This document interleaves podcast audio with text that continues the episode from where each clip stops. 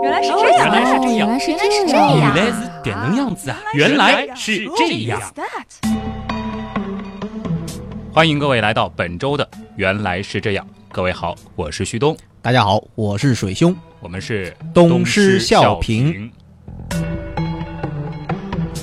咱们两个的组合起了一个非常有古韵的名字啊，嗯，东施效颦啊算是。吧。嗯对，那么今天这一期呢，倒是东施组合第一次涉足跟古代有点关系的选题。哦，你又打算穿越回去了吗？哎，其实可以啊。如果说你要给今天的这个节目起一个隐藏的副标题的话，那就是“穿越回古代如何占星”。因为其实题目大家已经能够直接看出来了，今天这期节目适合中国的古天文学，尤其是我们的古人如何看待天空，有着密不可分的关系。对。而在古天文学的发展史上，其实有很长一段时间，我们说这是老天爷的秘密，嗯普通老百姓虽然知道一些常见的规律，但是它背后到底是什么门道，这是老百姓不能的。对，这实际上啊，古代呢，其实也有一个变化的过程。嗯最早夏商周那个时候呢，可能普及率很高。嗯，到了后来，尤其是战国以后，啊，就开始出现了很多的这种占星术，哎，非常的发达，或者说是流传很广。是所以说，再往后呢，可能到了汉朝以后，就开始出现了什么官办的天文的机构，就天文就变成了只能是皇家官方来玩。老百姓如果玩天文，就是要被杀头的。对，这是有罪的，你窥测天机啊，那还了得？是吧，就像我们现在这种情况，放到古代，哎要是穿回去的话，不入个青天剑什么，就直接被拖出去斩了。啊，反正就是属于妄言重啊，妖言惑众这种。还好生活在现代啊，是的，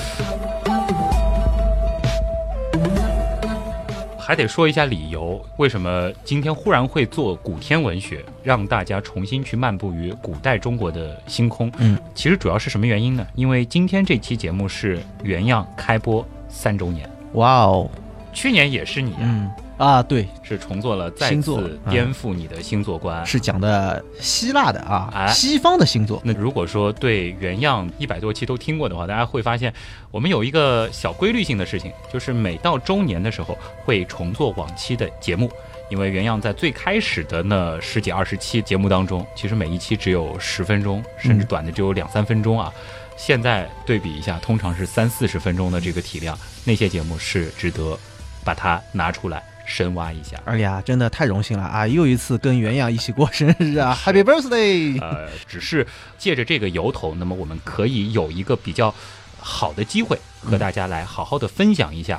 其实我个人也非常喜欢的，我们的古人他究竟是如何看待天空的？对。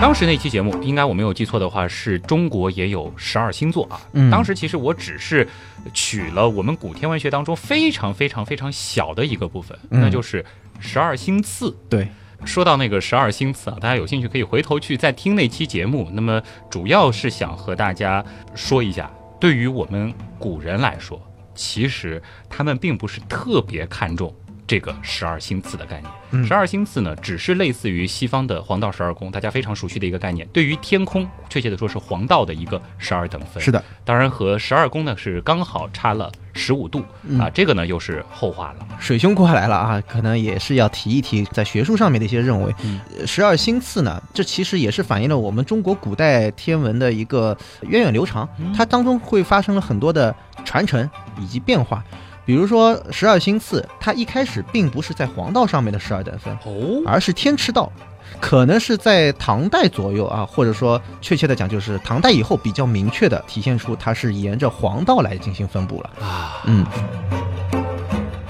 十二星次，说实话，十二个名字都挺中二的啊， 尤其是你看星际、嗯，玄霄、玄霄、居姿、啊，降楼、对大梁、石神沈，对，哎，后面是纯手、纯火、纯尾，哎，再后面寿星、大火、西西木。木，哎，这十二个，尤其是你发现中间这三个不那么中二的， 纯手、纯纯火、纯尾，尾，就一个鹌鹑的 头，一个鹌鹑的火。火，我们其实如果熟悉天文的嗯会知道，它其实往往指的是心脏的一对对对，一个鹌鹑的心嗯，还有鹌�鹑的尾巴。对这有什么好玩的，正好这三个是连在一块儿啊。鹌鹑是一个什么东西呢？其实非常完整了。对那就是在天空当中的，我们中国人应该非常熟悉的嗯，一项。对，朱朱雀。这里就要要引申到四象了。显然就是十二个星次嗯，可以被四整除， 是吧？所以说呢，天空当中就理所应当的有四个象嗯，可以指示四个方位，哎每一个象可以包含三个星次。对，嗯这四项是什么？我相信很多朋友，尤其是看什么玄幻小说多 的、武打小说多的，嗯，青龙、朱雀、对白虎、对，玄武玄武对。啊、这个我是按东南西北的顺序报的啊。如果按照天空当中的次序来讲呢，应该是先是青龙，嗯，啊，或者叫苍龙，它的代表色是青色，对啊，所以又叫青龙。第二个呢是玄玄武啊，北宫嗯，啊，玄武，玄武呢，它是一种龟背蛇身哎，这样子一种有点神话的这种动物啊，嗯它的代表色呢是黑色，代表北方。北方啊，对属水是对黑色啊，然后第三个呢是白虎啊，那顾名思义是白色的，因那为我西方属金，对， 那么再往后呢，就是朱雀，朱嘛，红色红啊哎，南方属火，对，所以说你看啊，这四项其实还代表着这个颜色。嗯，那为什么说它是代表着四个方位呢？哎其实呢也很简单啊，前面讲了十二星次啊，它是沿着黄道或者是天池道啊，嗯其实差别不是太大。四象呢，它也是沿着黄道来分布。嗯，那么我们讲的这个方位呢，它只是什么呢？以青龙为起点，然后呢，它转这么一圈儿，嗯，那么用东南西北这样子来表示，并不是说，比如说你看到青龙的时候，嗯，它就一定在东方，它那在是东方，这不对了。然后呢，如果说青龙出现在南方，那也不代表你的背后北方是 北方是没东西，你看不到。它实际上什么呀？我们同时啊，嗯你可以看到一半的，那这个呢，就是一个天空上的这个东南西北的概念了啊。嗯所谓的左青龙，右白 虎，前朱雀，后玄武，对也是这个概念啊。对就是东南西北。是的，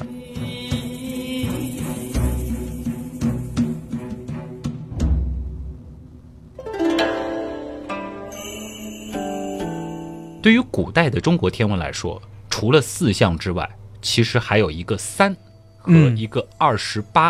啊，对。我们说三四二八这几个数字，其实是可以囊括非常非常非常多的概念了。嗯就是三元四四象象二十八八宿，可以讲三元四象二十八宿是中国古代天文整个星座体系的一个高度的概括。嗯但实际上呢，三样东西它代表着不同的天区，而且呢，它形成的一个历史发展的过程，它也是不一样的。乍听一下特别乱的感觉，就好像是什么？就好像是我们在对比农历和公历的时候，我们就会发现农历的体系非常的复杂，嗯它是把很多很多的东西糅合在了一块儿。其实东西方天文观也是有点像的。西方的天文观相对会简洁一些，他们就进行了一个星座的一个划分。对，但是我们就完全不一样 了。嗯，这里面呢，先给大家做一些名词解释啊。就我们讲的三元四象二十八宿，其实呢，它代表的含义啊啊还是有点不一样。如果要讲到星座的话，其实呢，它们都不能算是真正的星座。嗯，哎、我们讲三元，它实际上是天空当中三个区域。这个区域呢，我必须又要跟什么呢？二十八宿要联系起来讲， 对吧？就是大家如果抬头，你能看到整片天空，包括我们讲还在脚底下的，嗯就是对吧？你需要有一个很大的脑洞。对，大家想象一下，嗯就是我们有一半在天上，有一半在地底，嗯，但是呢，这些呢都是包括什么呢？我们可见的范围，你可以啊理解为就是北半球的北半球夜空可见的，嗯是的。那么沿着黄道分布的是二十八宿，那么黄道以内，也就是说往这个北天极的这个方向啊，那么大一片天区当中，那你怎么样去划分呢？那么古人呢就把它划分成三元。嗯其实最早啊，在汉朝以前，其实是有五大块这样分工、哦啊，就是五宫，中间呢就是叫做中宫。哦，然后呢，就是东宫、南宫、西宫、北宫，嗯就是我们前面讲的这个四象了，啊，这是最早。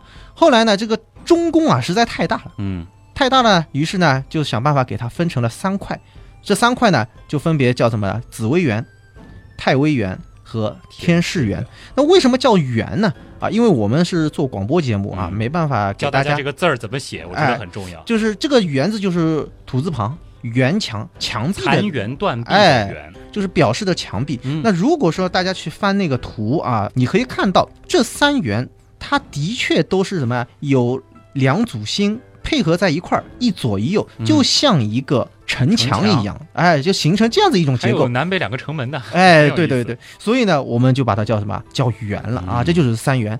二十八宿呢，就是沿着黄道分布的二十八个天区。嗯，这二十八个天区呢，我们等一下再详细来介对绍。给大家再构建一个更容易想象的、更直观的，我说叫西瓜图啊，嗯，大家可以理解我们整个的夜空，你就想象成是一个西瓜。哎，我们北半球可见的基本上呢是西瓜对半切一下，嗯，拿着这半个西瓜横着竖着，先切两刀，然后就变成了四瓣儿，这个就是四象。这个四瓣儿呢，每一瓣儿都把它切成大小不一的七片，嗯，加起来一共有二十八片西瓜，这个就是二十八宿。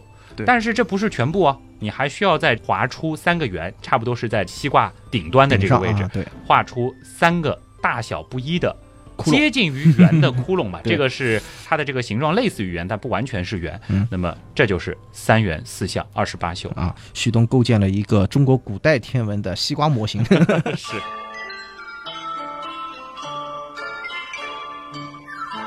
那么二十八宿知道了啊，嗯我刚才讲了，这是天区，依然不是星座。嗯那么我们二十八宿当中的每一宿呢，其实里面还包含着很多的所谓的星座，这在中国古代的名字叫什么？叫星官。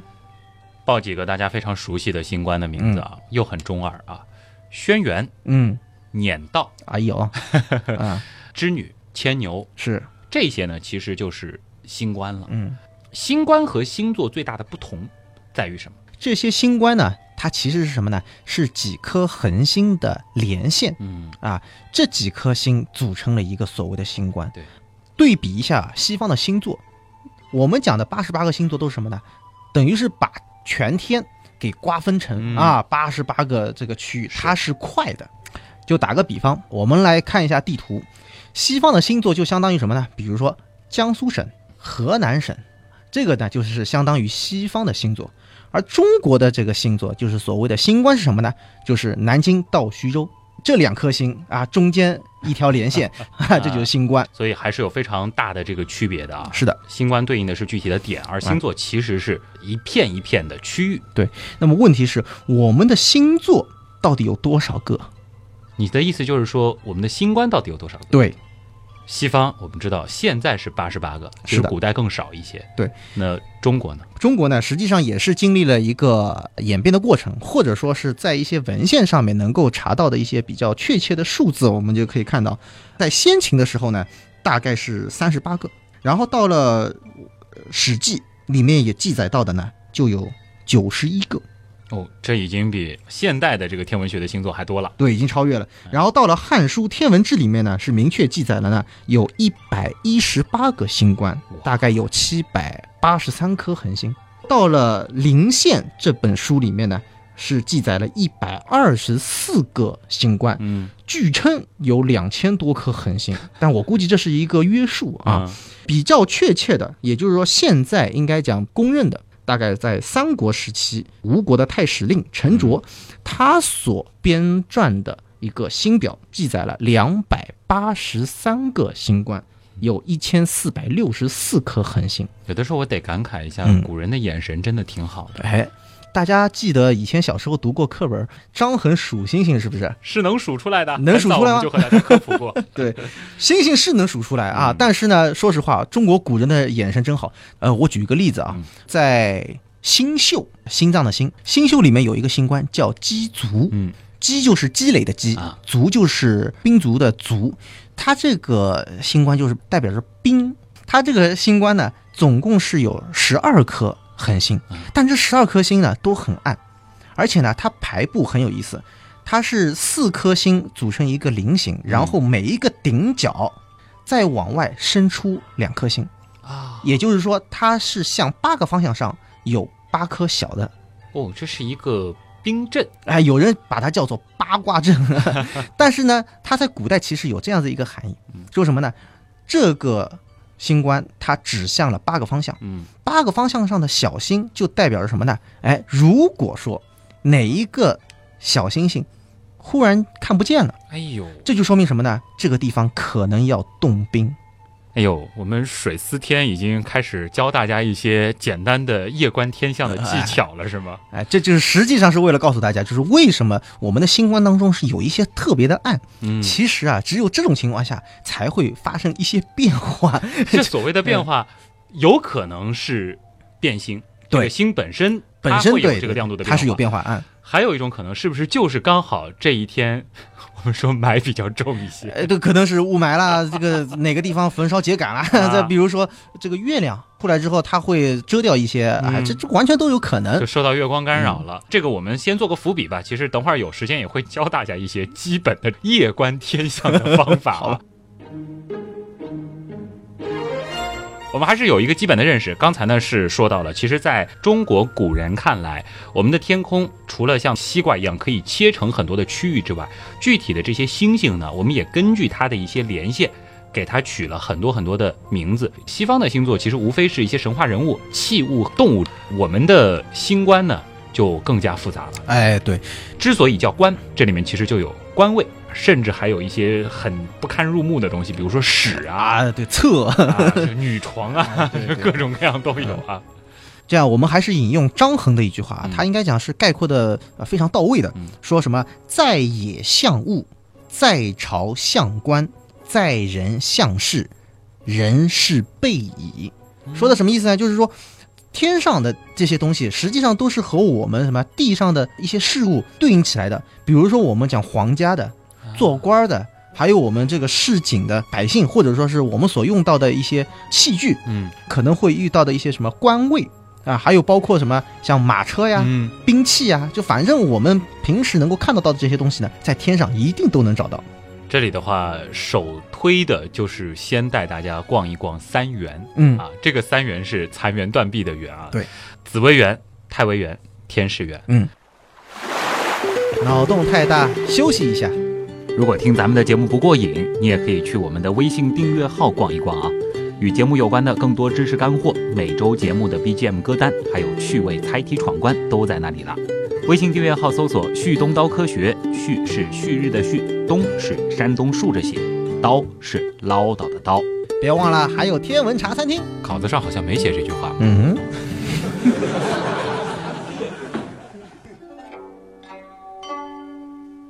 紫薇园、太微园、天士园。嗯，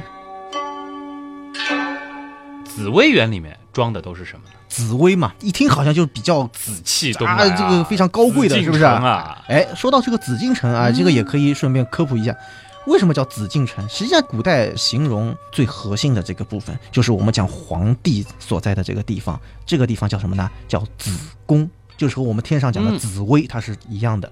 那问题来了，在地上皇宫是中心，嗯，在天上哪块天区是中心呢？哎，北极哎，众星环绕。是的。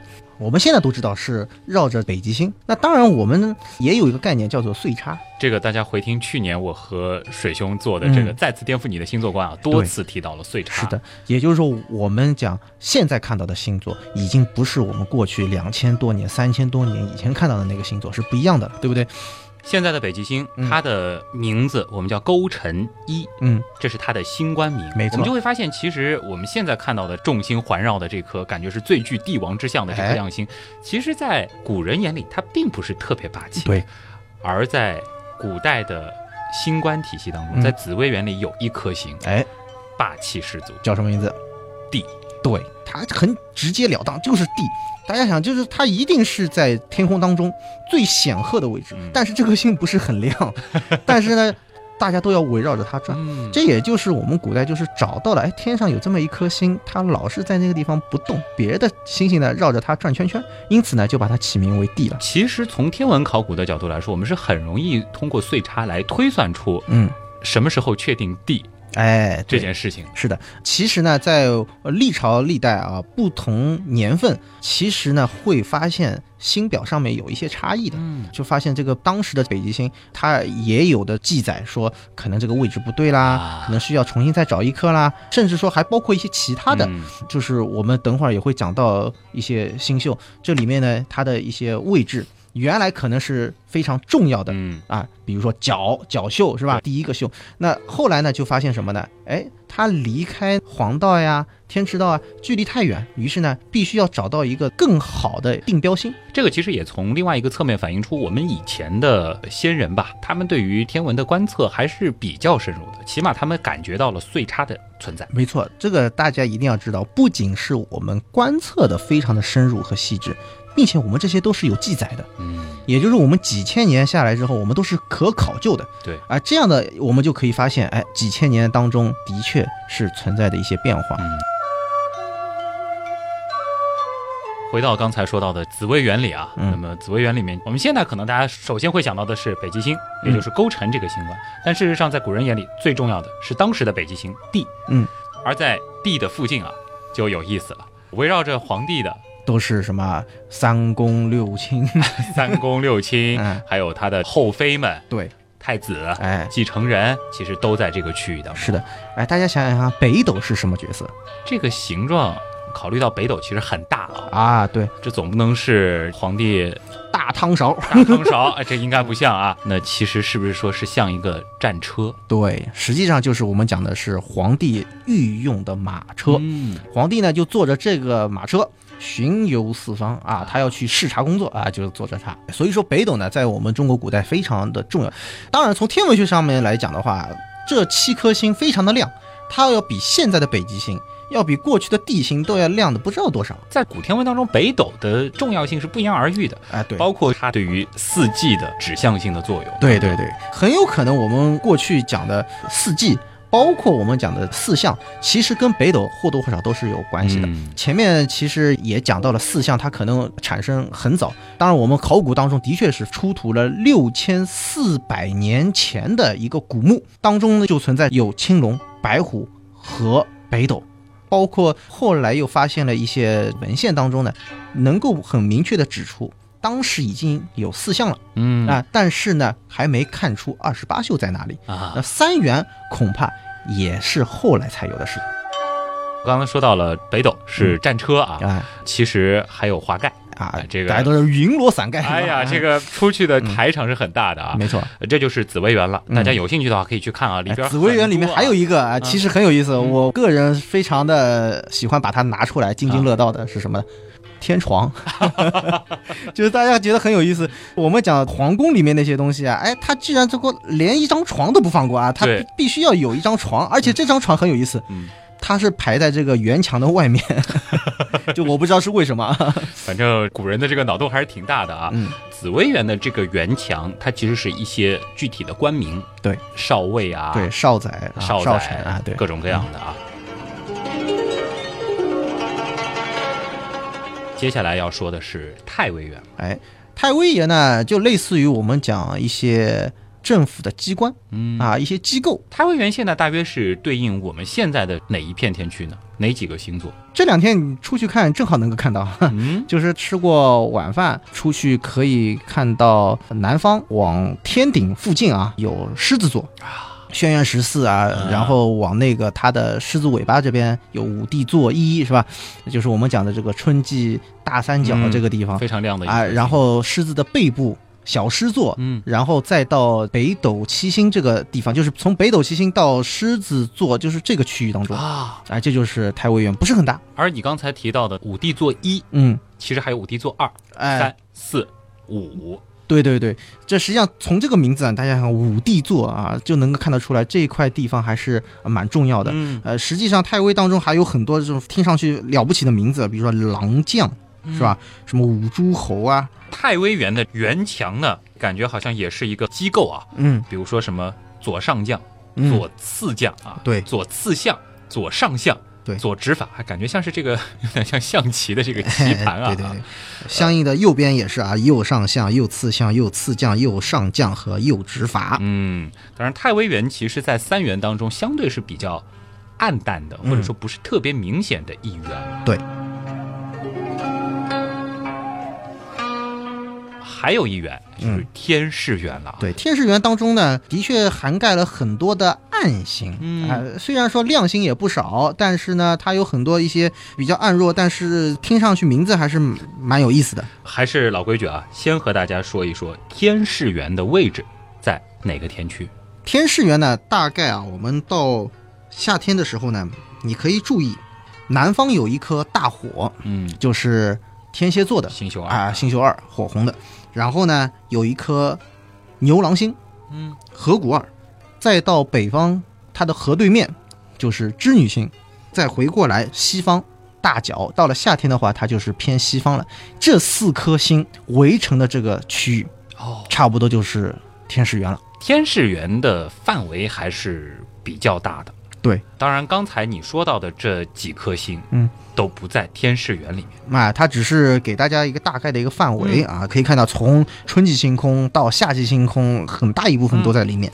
天使园里面有一个很大的特点，这里面显示了什么？我们讲分野这个概念，嗯，这里面有出现了很多的地名，比如说齐呀、吴越啊、东海啊、燕啊、南海啊，就这些名字，它都出现在了天士园当中。嗯，有一种说法，学术上就认为什么呢？这其实就是我们讲呃中国古代一种分野的概念，就是天上的这个星星，它和地上必然有一种联系啊，它就有一种象征。所以说呢。你懂的， 就是如果说是我们讲要预测一些什么样的东西的话啊，那么看这样一些星星，嗯嗯，所以水似 天，昨夜观星象，嗯，发现天士元当中那颗叫晴的星嗯，异常的明亮哎，啊，说明它怎么样？它可能有是一个帝国正在哎崛起啊，正在崛 起。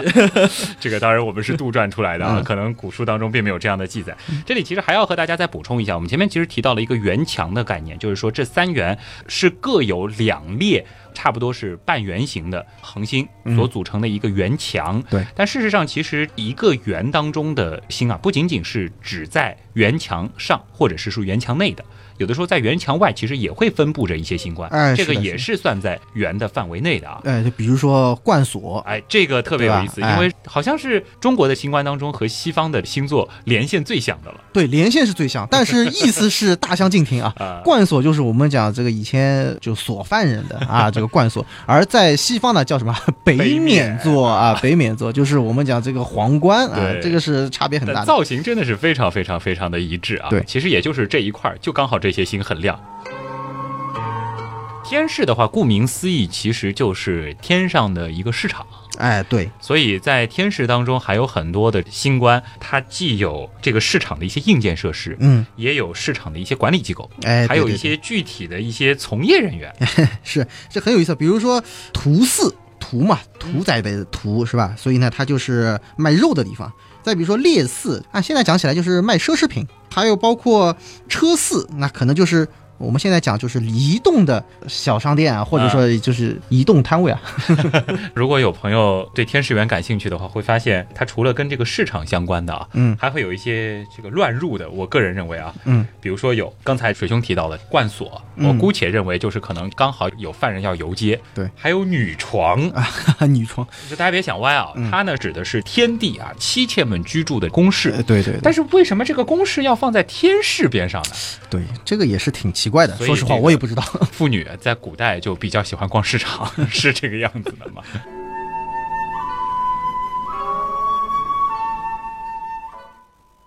天使园基本上就先说到这里啊。嗯其实今天真正要和大家详细展开的三元四象之外，更重要的其实是二十八宿。可能也只是花点时间啊，跟大家一起聊一聊啊。我们简单的说一说二十八宿。其实刚才我们所说的这个三元啊，包含在三元当中的亮星，讲道理不算是特别多的。嗯，比如说天使园当中，我们就说园内最亮的星是猴，哎，对，蛇夫座的猴，其实肉眼在像城市的夜空嗯是比较难看见的了，已经。太微远，嗯，亮星就更少了。哎，是的呃，，除了五帝座一是比较亮的，嗯，其实，在紫微垣当中，我们说北斗还是比较亮的，哎但对是真正明显的的园内，北斗其实不在园内哦，啊，对，园内的我们说亮的北极星，大可家能也知就道是现在的北极星啊，也不算是非常亮的星嗯啊，在全天的亮星排名当中，它也是接近五十这样的排位的嗯嗯。其实稍微熟悉一些星空的朋友报得出来的，比嗯如说星宿二、哎，星宿二、必秀五，角宿一、参宿四，参宿七。哎，啊是要一个个这样接下去吗？ 其实呢，这些都是来源于我们说二十八宿。对，其实我们刚才说到了五帝座一，嗯，轩辕十四，这个都是星官。但是像角宿一这个呢，又是星宿里的一颗星，我觉得一定有很多朋友要困惑了。嗯那么星宿和星官到底是一个什么样的关系呢？这么说吧，星宿就是管着星官的，就是一个宿，它可能会管着几个星官。嗯这个宿呢，它并不是说只有这么几颗星，它组成了一个宿。实际上呢，前面旭东打了一个比方非常好，切西瓜，就是这一片西瓜都是归这个宿来管的。啊，而这个宿里面的这些星星，对吧？我们讲，比如说啊，角宿一，还有一个角宿二，就角宿就这么两颗星。嗯这两颗星呢，它本身也是什么？也是星官。但是我们要说角宿，它如果是二十八宿，它嗯就是一片西瓜了。这一片西瓜当中的所有的星官哎都归角宿管是的，啊。嗯，这就是为什么要设立二十八宿、嗯非常重要的这样一个含义啊。所以你具体到星官的时候，你也可以说角宿它是一个星官，嗯，抗宿它也是一个星官。对对嗯对，是可以的。我们把二十八宿先数一数，哦角、亢、低、房、辛、尾、鸡，此乃苍龙七宿。哎，斗牛女戌威势毕，此乃玄武七宿。嗯，夔楼未卯，必资身，此乃白虎七宿。锦鬼柳星张翼枕，啊这就是我们所说的朱雀七宿。所以这是东半仙和水司天在夜谈嘛。 这个口诀，我相信很多朋友可能也背过啊，嗯很快的就可以把二十八宿全部记住了。嗯但是还是要和大家强调一点，二十八宿是二十八片宽窄不一的西瓜，嗯这个和我们熟悉的十二宫、十二星宿的十二等分是不一样的概念。对，说到秀，得说一个关键词，嗯秀它是怎么来的？这个“宿”字说了半天，到底是哪个字呢？实际上就是我们所说什么住宿的那个“住宿的宿”字。所以呢，大家一定要记住啊，我们这里读的是“宿”，“宿”呢是专门是用于我们嗯古天文当中的描述。但其实呢，这个字它是一个多音字，它有几个读音呢？宿、哎，秀、还有一个，宿，没错，哦二十八宿，大家想一想啊，听了原样讲了那么多，又是历法又是天文的节目了。嗯，二十八这个数字，如果说和天空当中的一些东西、一些规律嗯来对应的话，和哪个更接近一些？哎，不卖关子了，月亮。啊，呃，月亮的公转周期是二十七点三天，嗯，而朔望月的周期，就是我们讲月亮阴晴圆缺的周期，二十九点五天。嗯，所以你看，自然而然二十八就成为一个哎非常好的数字，对，而且关键是二十八可以被七整除 啊， 是啊，可以被因为我们有四整除四项了，哎对，所以没有二十九宿啊。对，这里的话，其实我们就可以简单的理解这个宿啊，嗯，反正我个人一直是这样理解的，就是月亮在每个晚上差不多在一块地方嗯，住了一宿，哎，所以大家可以用这样一句话来简单的记忆啊嗯，就是月亮每一宿宿一宿，嗯。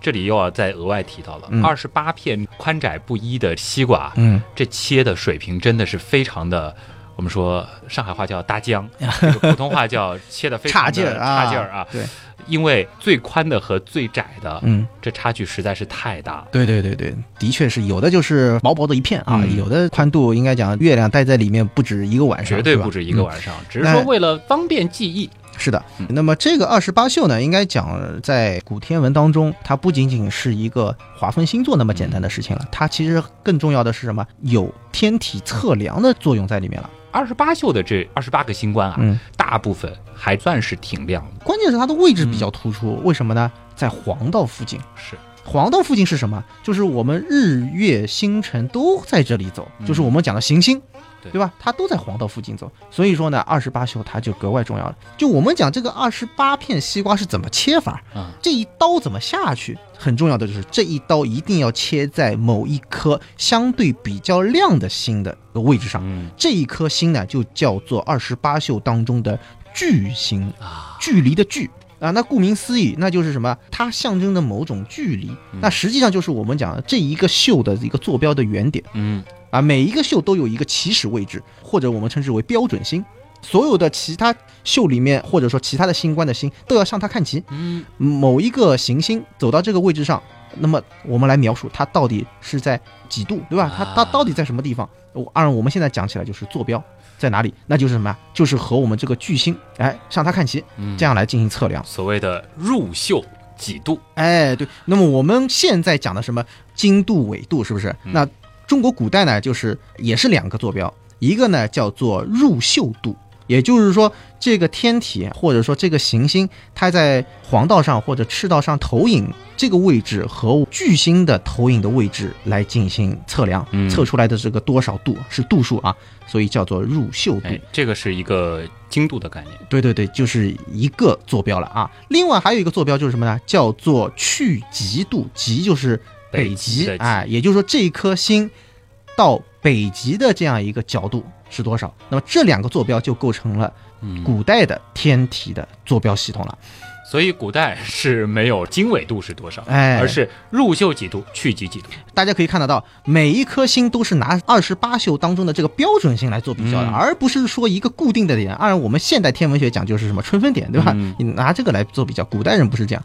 所以今天你听了这一期节目之后，你回去你可以到，比如说科技馆那边有嗯那个浑仪，是吧？ 你就可以去装模作样的古人是怎么样去测量的， 它其实量的就是这个度数。对嗯所以像水司天这种，如果说是要进这个青天剑，可能在初期学的就是你要先熟记这些巨星在，哎，对。这个非常非常重要。而但是呢，这些巨星啊，又不是我们想象当中好像一定是拿最亮的星来嗯呃很有意思。比如说角宿，嗯，角宿一是侍女座的阿尔法星，它是全天非常亮的一颗星对，，这个是角宿的巨星，嗯没错。但是再比如说大家耳熟能详的星宿，嗯，天蝎座，星宿二星宿二它不是巨星啊，而是天蝎座的西格 玛星，就是星宿一。嗯哎，这个很有意思啊，不是最亮的，但也不暗，对不对？然后深宿，深宿四多亮，深宿七多亮。深秀一其实很没什么存在感啊、他用的是什么？入寿三星哎之一，他就是用的是猎户座的德尔塔星。他还是有一些自己的逻辑在里边的。对，呃，应该讲还是怎么样？就是我们从西往东，嗯，这个一点点度量过去，它必须怎么样？就是我们讲坐标的原点啊，嗯这起始位置一定是什么？这个秀的最西面那颗星。所以这还是有一定的这个依据的啊。嗯。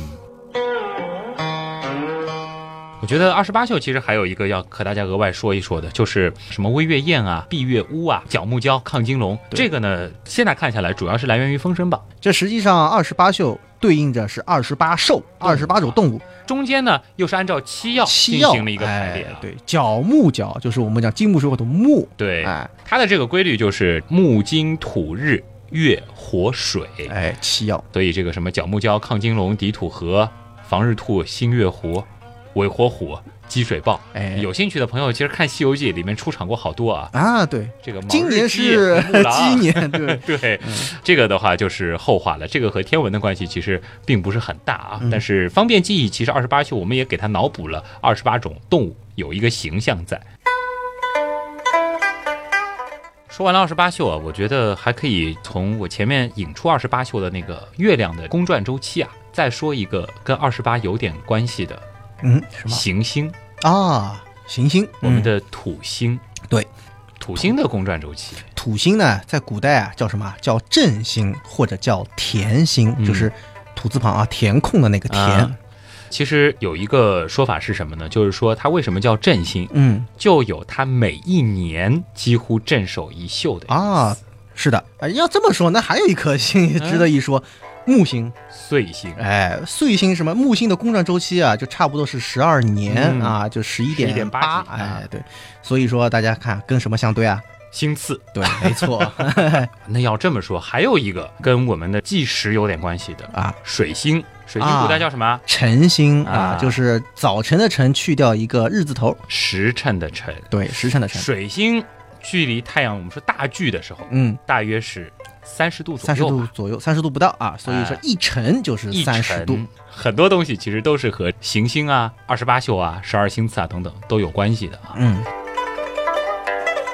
火星和金星，火星好像没什么事儿啊。火星在古代基本上被认为是和大火争来争去，啊，荧惑嘛， 让人觉得哎，这是一个动的大火。大火我们前面提到星宿二啊，火星一旦跑到大火附近，那有就有麻烦了啊。 这是一个很不吉利的天象啊。对，我们去年好像刚经历过，是 吗？是的，所谓的荧惑守心。啊，对，那么现在我们知道了啊，去年还挺太平的，嗯并没有什么异象发生。是的，再接下来就是金星，它的名字特别多，啊，对，太白、太白，启明，嗯，还有长庚，庚，对啊，它因为太白 了啊，太 太亮亮了啊，所以叫太白。嗯，然后呢，长庚就是指在黄昏时候啊嗯看到的这个金星。启明，顾名思义就是什么，在日出前看到的金星。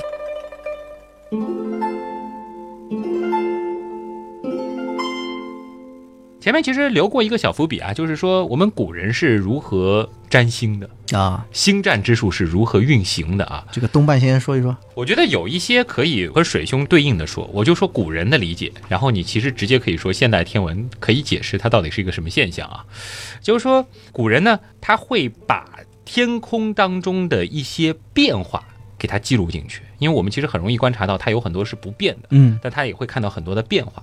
这个变化呢，主要由一些星体在特定条件下产生的发光规律。啊，最常见的就是明暗的分别。对，这个其实我们前面就说过了，这个可能跟天气的条件有关，是的，也会跟星本身它是一颗变形。对，跟这个人眼神变化也是有关系的。哎，所以说这个很多时候一家之言啊 哎，这个就可能会决定很多生死。嗯还有呢，就是它的一些动、一些动态。我们说顺行啊，哎呀，顺行逆逆行啊对，这个就是谁跑到哪里去了啊？对落到了哪个位置上啊？什么饭啊、哎 梨呀、再包括时，日月食的时。对，说几个吧，比如说存，就说是星体在特定时间而存在在特定的位置，嗯这个就叫做存，这就是正常之位、正常之象啊。嗯接下来亡啊，说啊，消亡的亡，哎，星体在特定时间而不存在其特定位置，叫做亡。该在它没在。那实际上有些，比如说有些恒星，它是周期的变形，它能够按到这个程度，完全有可能它，比如说原来是五等星能够看得见，但是呢，有段时间按到了七等星，嗯你看不见了。然后它的这个变光的周期也会比较长，比如说是一百多天、两百多天啊，啊那的确会有一些奇怪水思天，你要是穿越回去，千万别跟你师傅这样顶撞啊！啊。对对 对，性命之忧。对，再接下来就是合聚，说的啊是星体在特定时间、特定星宿之内与其他星体相聚或合聚到一块儿。嗯，这个其实很好理解，对对对对，因为行星其实它转的这个位置啊，嗯。和很多的这个星宿还是很接近。是的啊，比如说土星和毕宿五，嗯，像这种事情呢，和到底是什么？就是现代天文学里面定义这个和呢，就是指这两个天体的视黄金是相等的，就运行到一条视黄金上面，啊嗯，并不是说这两个就是很嗯离得很近，不等同，但的确是会非常近。额外的说一下，比如说土星和木星嗯同时出现在了一个宿当中，这个呢也算是古人认为的一个合。啊，当然，古人脑洞更大，他可能会觉得土星啊、木星啊，它各自可能还会再管一摊子事儿。嗯，那么它们本身代表一些意思，它们又进到了一个个秀当中，秀本身其实也代表着一些意思，嗯，这就就比较复杂哎嗯排列，组合出很多种事情了啊。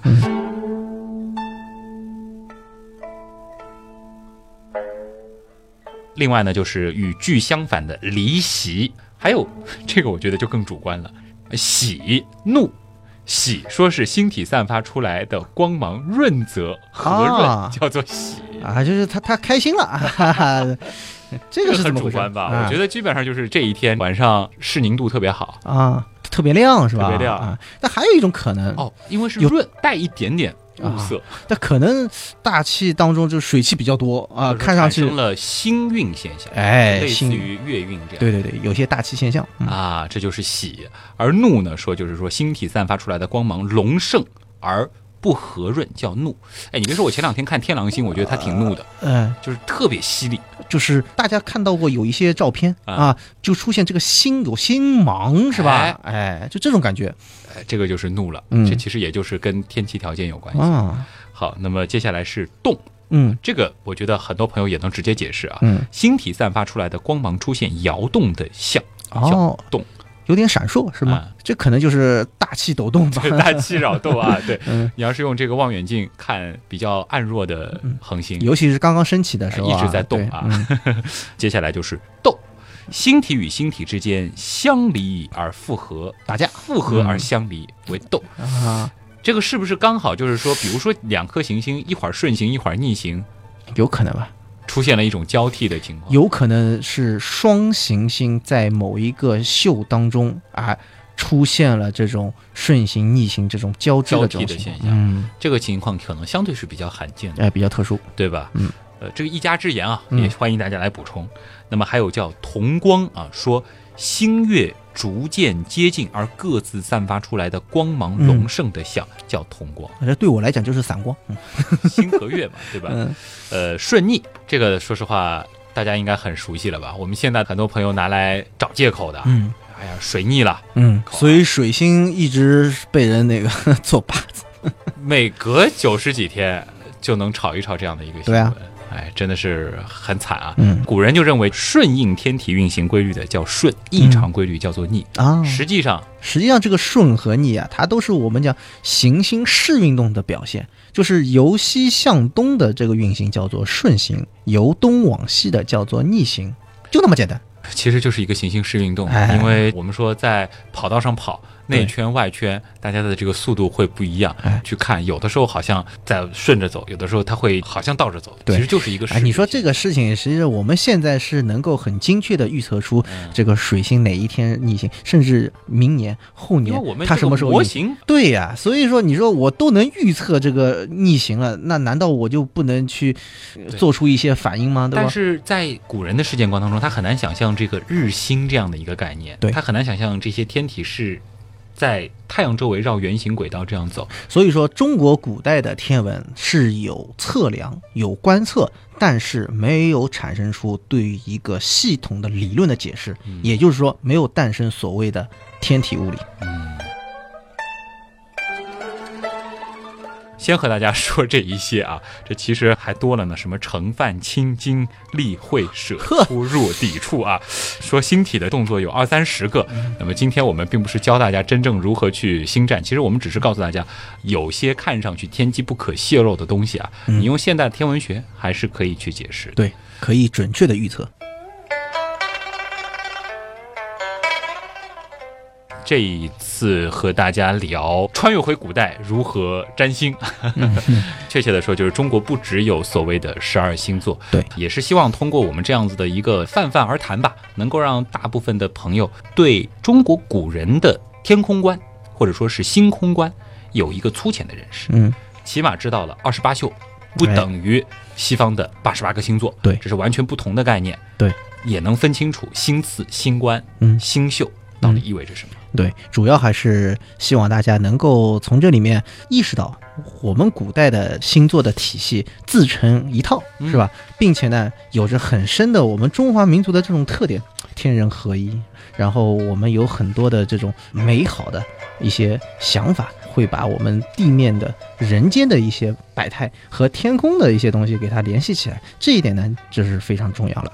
这里我觉得一定要读一段顾炎武曾经说过的话，嗯，非常好。因为今天其实我们已经说了很多在《诗经》啊，或者说是一些诗词当中出现的跟天文相关的诗句了。嗯，顾炎武曾经说过：“三代以上，人人皆知天文。对，七月流火，农夫之词也；嗯三星在户，妇人之娱也；月离于弊，嗯戍卒之作也；嗯。龙尾浮沉，儿童之谣也。”啊，原来是这样。就是这样。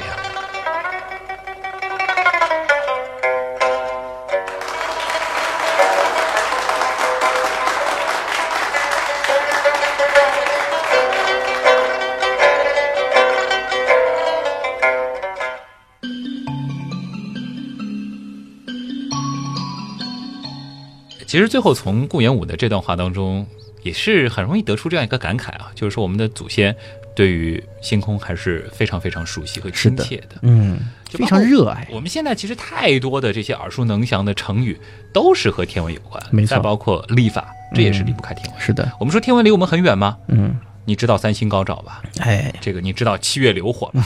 这就是很典型的对天文。应该讲，我们从小到大学了好多的这古诗词啊，语文课本里面应该讲提到的真的是很多对。如果细细的盘点一下，那数不胜数，啊是甚至说是有一些大家可能听上去好像不太像天文，有点像那个《易经》。《啊，易经》里面那个，我们讲啊，这个不是算卦嘛，不是算命嘛，其实不对，这其实《易经》里面描述的就是天象或者说是自然的一种变化。嗯，他描述了很多东西，但是天文是一个很重要的组成部没分啊。我们说，其实要了解中国文化，了解一些中国古天文学的一些常识，还是很必要的。嗯否则，你看很多的这个古书，可能都会出问题。对，就比如说，我前一段时间听到有其他的电台节目在讲《诗经》，七月流火，直接把火注释成了火星。火星啊，这是通常的一个误解。啊这是很容易出现的一些问题啊，嗯对但是有一些这个常识性的东西，很其实多大家还是嗯可以多了解对一下。，月徘徊于斗牛之间啊，这啊个说是斗是北斗，北 斗啊，牛牛变是成牵牛牵啊，牛对啊或者牛牛郎郎啊，对，那现在我们应该知道了，啊是斗秀和牛秀之间。知道了这个背后的知识之后，再回头去看古籍，那就完全不一样了。嗯所以这是一期其实把天文和语 文进行跨学科的，嗯原来是这样啊！嗯你别说这个做法，其实还挺原样的。嗯，呃，我们以后可以再深入剖析一下语文课本，或者说就给大家来做一些就是这种另类的解释。哎，大家可以自己去看一看啊、也欢迎大家其实，在我们的这个评论区里面也来找一找你发现的这些古诗词当中的跟天文有关的诗句，嗯，好的，这个很有意思。嗯，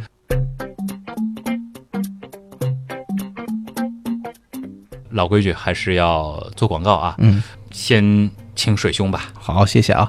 如果大家对天文感兴趣，想一起来研究和讨论天上的星空啊，那么可以来加公众订阅号“天文茶餐厅”。嗯，其实，在我们的小广告当中啊，天文茶餐厅也乱入了啊。广告的主体就欢迎大家加入我们的旭东刀科学微信订阅号啊，这也是一群原样的刀友小伙伴们在打理啊。那么在每次节目更新完之后，其实对应的那个周六也有和节目相关内容的推送，嗯以及我们 BGM 的歌单。对，呃，如果说想要通过微博啊点对点的跟我们联系，那么水兄的微博是 B D 四 A K C 水兄师伟，好长 啊，反正你搜水兄应该能搜到。搜水兄或者搜 BD 四 AKC 啊比较方便。那么旭东呢，就是旭东啊，旭日的旭，上面一个山，下面一个东。哇，上一次讲微信恐惧症的那个节目播出来之后，好多朋友给我发长私信啊， 安慰我不要想不开。放心，我的这个心情是非常非常愉悦的啊，有你们在，不会想不开的。那么还有就是我们的百度贴吧了，也是旭东刀科学。最后其实就是我们的 QQ 群了。原样刀友会现在是开阳，哎，开阳也是个新官啊。对，北斗当中的第六颗星啊，嗯这就是开阳。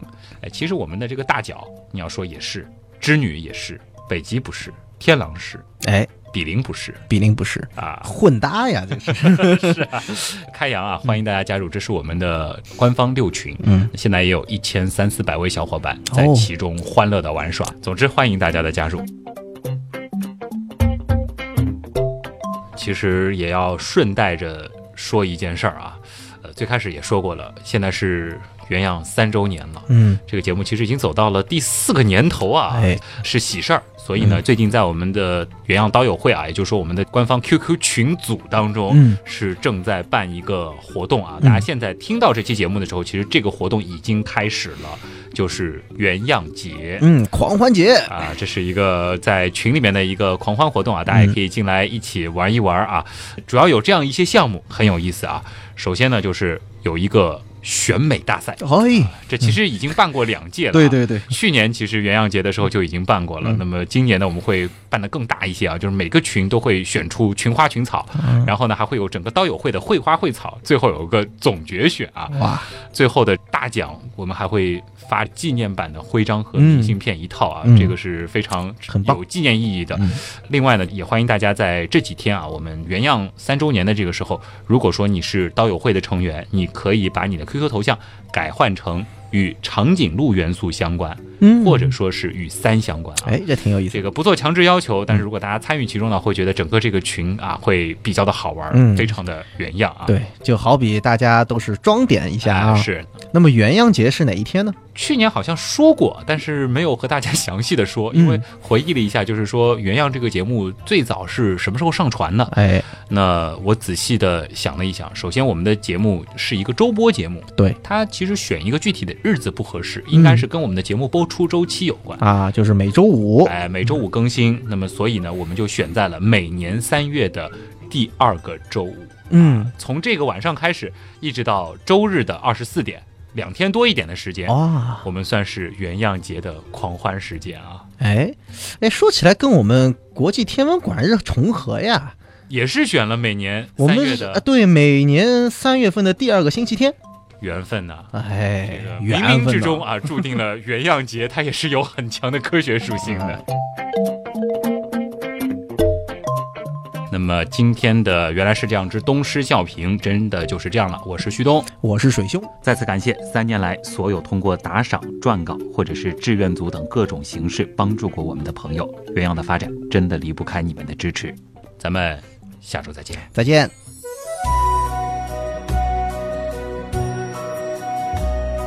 外婆说那是银河，可是银河里有水吗？银河好美啊！银河里的水一定没有被污染过。月亮像小船儿挂在天边，我和你月亮长荡秋千。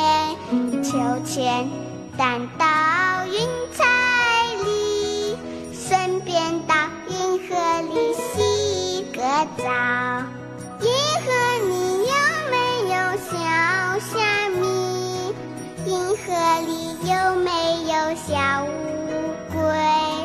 银河里有没有小朋友？有没有谁陪我一起洗澡？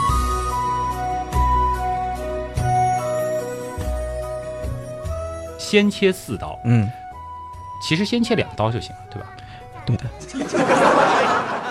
可能也只是花一点点时间嗯给大家，就是排摸一下啊， 这不叫排摸。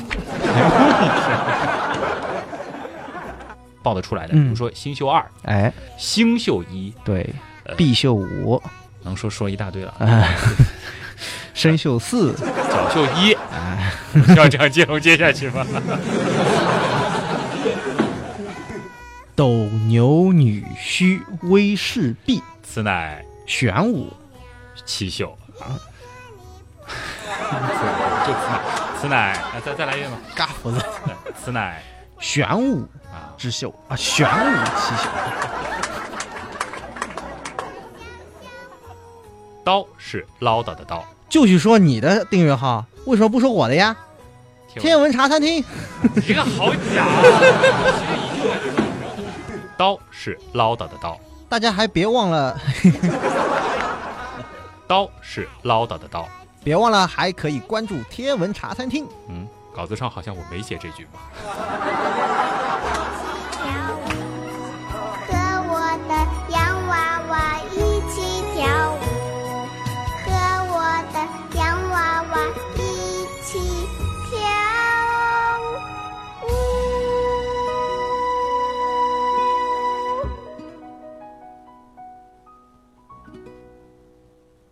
这次录制呢，其实有一个小插曲，就是我们录音棚的音箱坏了。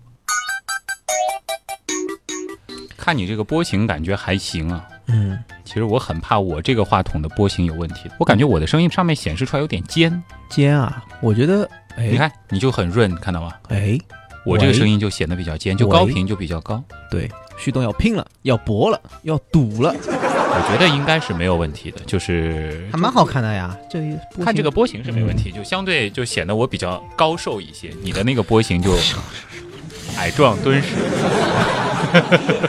从波形上还能讽刺人，就波形它实际就体现出了这个效果嘛。